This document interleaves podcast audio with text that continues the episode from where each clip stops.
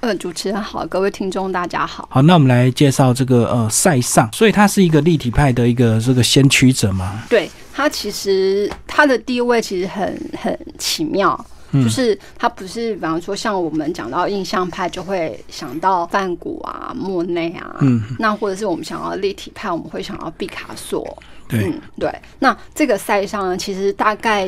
也算是就是十九世纪那时候那个法国跟欧洲艺术那样子一群，就是蓬勃发展，然后从传统绘画要迈入现代绘画这个过渡时期中很。重要的一位画家，那但是他跟其他画家不同，就是哎，其实他受这些画派的影响。那当然，他有传统，有受传统艺术影响，那也有受印象画派影响，嗯，还有跟当时的那个前卫画派的影响。可是他自己却在这些画派当中走出了自己的路。那就是，也许我们现在回头来看他，没有办法说，哎，他他到底是怎么样一个画派，不容易清楚的定义，就对。应该说，其实他自己本身，嗯，对于这些派别。或者是就是自己成为一山之王，其实他对这些都没有兴趣。所以他虽然受了这些画派的影响，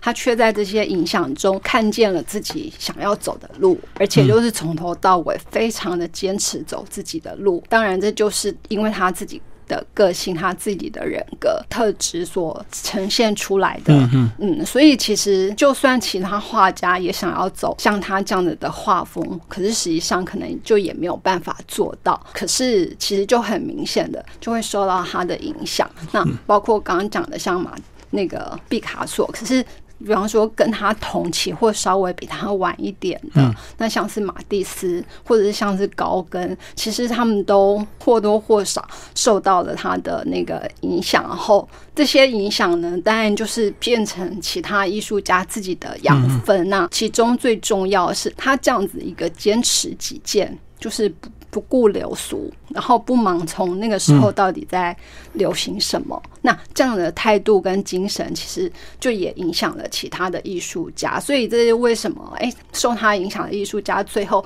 都走出了自己的路。那像包括立体派或者是那个野兽派这样等等。那当然，他在这其中其实起了非常。巧妙的作用，那我觉得是这本书里头让我看到一个，以前其实都没有特别去想，只是觉得啊，他可能就是那个十九世纪重要艺术家其中一个，可是他为什么重要，跟他为什么特别，好像就没有特别知道那。个点到底在哪？可是这本书其实就很清楚的讲到了他的特殊性。好，那我们先先从他的这个出生跟童年来开始为大家介绍。他其实生在一个蛮富裕的家庭里头，因为他爸爸就是办银行的，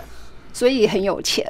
那可是就是在那样子一个家庭里头呢，当然他童年就是会非常的快乐，嗯嗯，然后他童年也就是在学校里头也是调皮捣蛋，然后他最好的朋友是那个左拉，就是我们知道后来写了很多那个呃文学经典的那个作家，嗯嗯，然后那个时候其实他也还没有特别展现他的绘画天分。可是，就是他就是觉得，哎，自己就是很喜欢那个画画。然后他那时候也还蛮向往巴黎，因为他们就不是住在巴黎，他们是住在外省。后来那个他的朋友左拉就是率先跑去巴黎，所以让他心灵上受到很严重的伤害，因为他觉得你怎么可以抛下我？被背叛的感觉。对，那可是他，所以他后来自己也非常的想要去巴黎。可是，就是他大概要到二十二岁的时候才有机会，而且就是他父亲跟着他去，而且他父亲跟着他去呢，还帮他打点那个，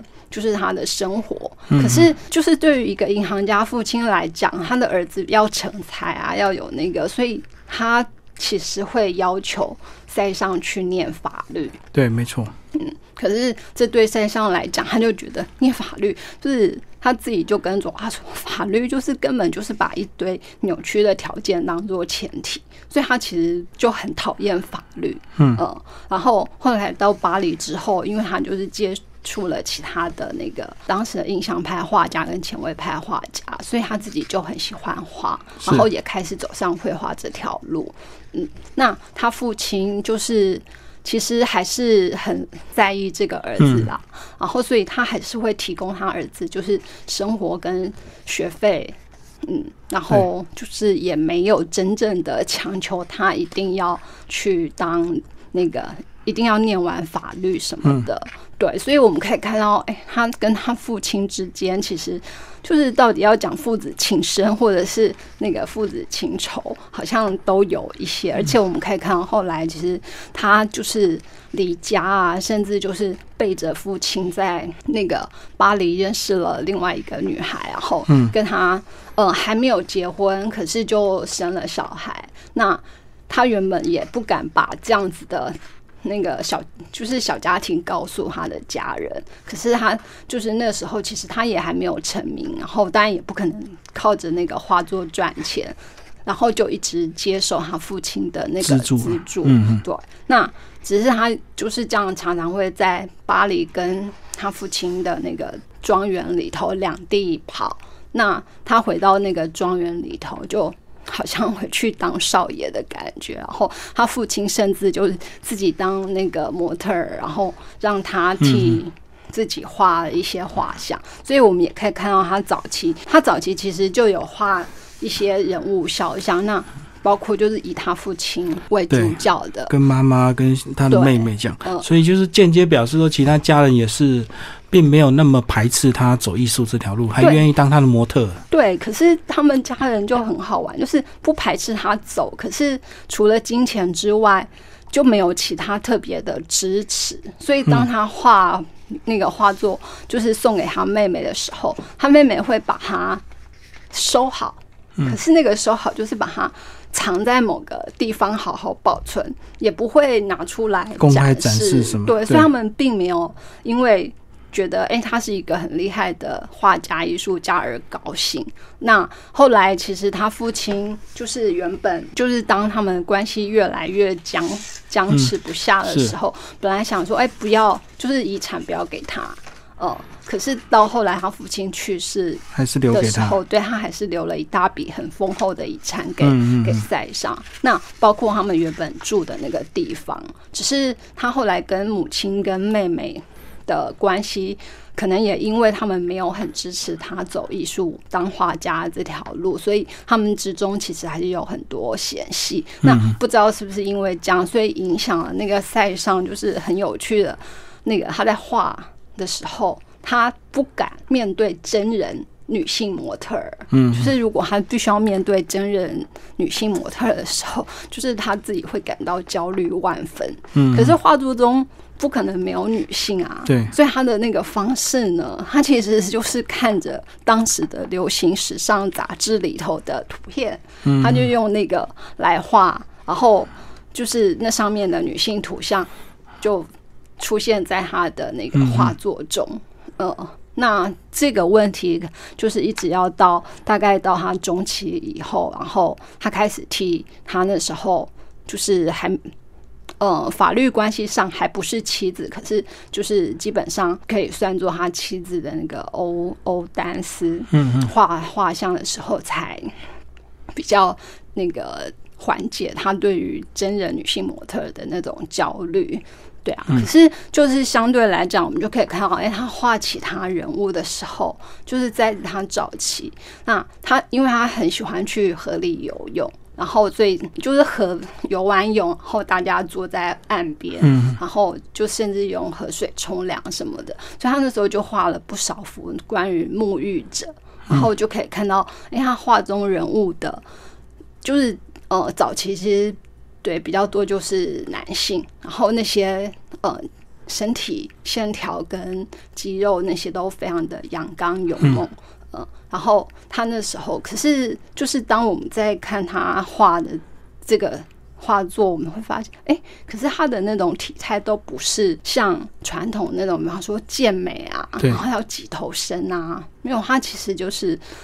呃，画出他眼中所见，对，那这个又跟当时就很不一样，因为当时就是年轻人都是走印象派嘛，是啊，可是他反而就是还蛮写实。好，那其实你们这本书的副标有强调一句话，就是他讲的说，我想用一颗苹果震惊全巴黎。来跟我们讲这一个这个画作，就是他其实一直很想得到巴黎的认同，因为那时候巴黎是欧洲的艺术重心。是那我们之前讲那个莫内啊，或者是讲那个哎梵谷，其实大家都有同样的情节。对。然后这个塞尚他到巴黎的时候，他也很想要就参加那个当时的画展，然后可是实际上。就是那个画展被学院派的那个呃人掌握，所以其实要参加有点不容易。对，那可是，在呃一八八零年，大概就是他三十岁左右，他那时候呢，其实他还一直在寻找自己的风格是什么。然后他画了一幅叫做《水果静物盘》，这是算是他早期，就是比较早期，然后受到高度讨论的。一幅画，嗯，然后这个静物盘里头呢，其实就是很日常的事物，那像是就是水果、盘子、杯子。可是那时候印象派的人其实很喜欢画的是室外光线的变化。那可是那个塞尚他就跟其他人就不一样，他觉得，哎，他要用色彩来画这些静物，要表达出这个事物它内在的核心。所以它就是这幅画，其实，嗯，看起来有时候就是它会有一点点跟印象派有点像，就是哎，你拿很近看的时候，你可能看到的是一团一团的色块，没错，嗯，那可是你拿远的时候，哎，你就可以很清楚看到啊画面上一颗一颗的水果，然后跟盘子或者是水杯，嗯，那他这样的技法其实就就是在当时来讲算是非常非常的特别。然后就好像哎，画中的东西似乎有了自己的生命，所以他的这幅画就引起当时那个艺术圈非常大的讨论。嗯，然后这幅画后来就被那个另外一个画家保罗高根购买收藏。那他的确就是用他这幅静物画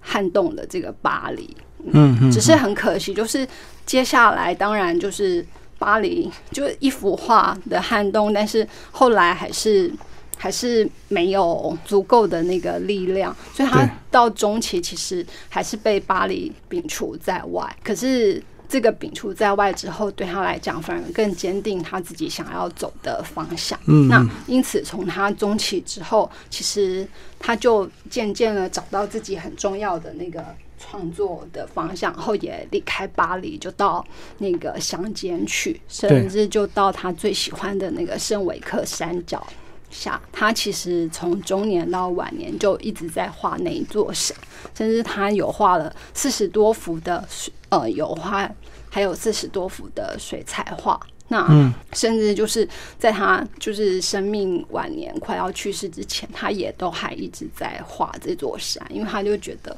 这座山这样的自然，其实还有它的结构，还有它那种恒久性，是他想要追求的目标。那所以我们就可以在他的画里看到这些他表现出来的质感。嗯，好，谢谢我们的庄婉华为大家介绍这本书《塞上》，然后天北文化出版，谢谢。